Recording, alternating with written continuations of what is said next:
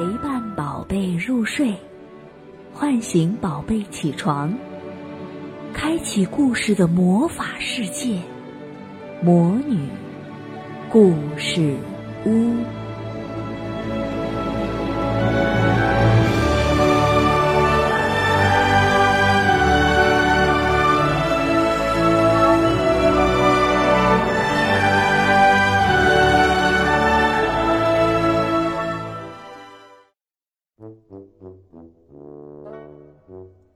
小朋友们好，我是萤火虫姐姐。今天给大家讲的故事是郑渊洁十二生肖童话绘本《小狗卫兵》。小狗很羡慕小鸡会打鸣，哦哦哦！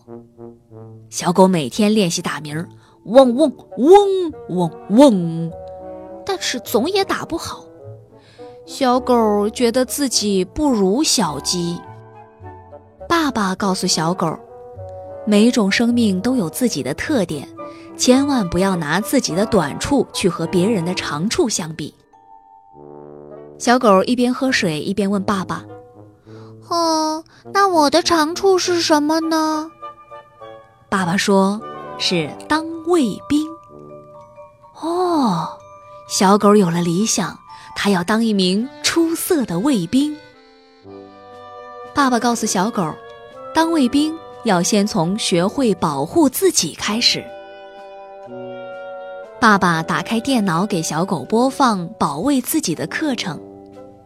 人的身体内部也非常重要，皮肤就是保护身体的万里长城。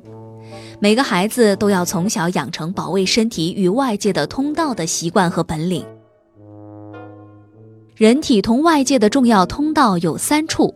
嘴、大便的地方和小便的地方，这三个地方除了爸爸妈妈和自己，别人都不能碰，不能抚摸。如果有人碰，要躲开，并立即告诉爸爸妈妈。从此，小狗每天忠实地守护自己身上的三个通道，不让任何人入侵。小狗还把保卫自己身体的方法教给了小伙伴们。小牛听后大吃一惊，因为他的舅舅在抱他的时候曾经侵犯过他。小猫的邻居也不是好人，因为他经常拿鱼哄骗小猫到他的家里去玩儿。小马感到很困惑，因为老师经常单独叫他去办公室，然后对他动手动脚。但是小马可是男孩子啊。小狗叫着小伙伴们一起到家来问爸爸，爸爸听后立即报警。警察抓走了小牛的舅舅、小猫的邻居和小马的老师。警察告诉大家，对孩子动手动脚，不论男女都是犯罪。小朋友们，你记住了吗？要学会保护自己的身体，并且也要尊重别人的隐私。收听更多故事，请点击下方的订阅按钮，第一时间接收新故事。